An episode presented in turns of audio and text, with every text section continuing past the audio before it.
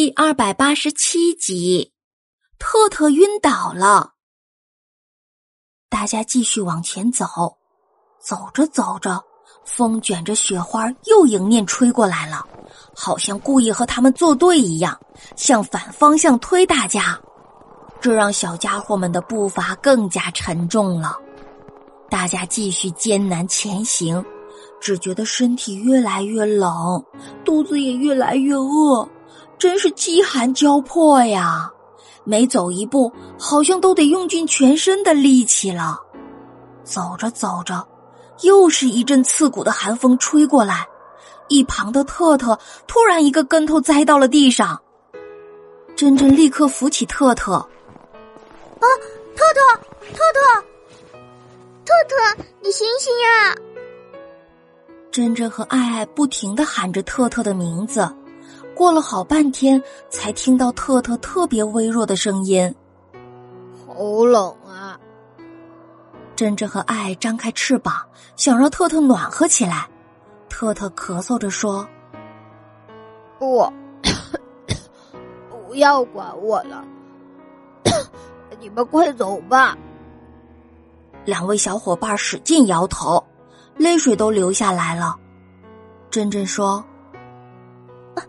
呃，你坚持一下，特特，我们一定会想到办法，不会有事的，特特。说完之后，珍珍用力的扶起了特特，可是没走几步又摔倒了。珍珍又努力的站了起来。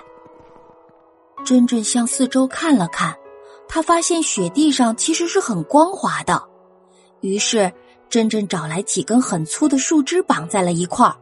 做成了一个像雪橇一样的东西，把特特放在上面了，然后拉着他继续去找食物，找躲避风雪的地方。可是到处都是白茫茫的一片，前方的路好像没有尽头一样。他们继续往前走，化成了雪地上缓慢移动的小点点。珍珍拖着雪橇艰难的走着，走着走着，突然。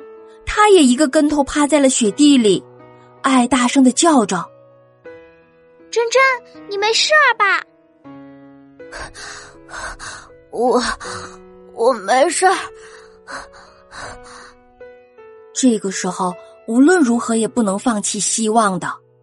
珍珍站了起来，继续拖着特特往前走，感觉每一步啊都像登山一样艰难，要用尽全力。就这样。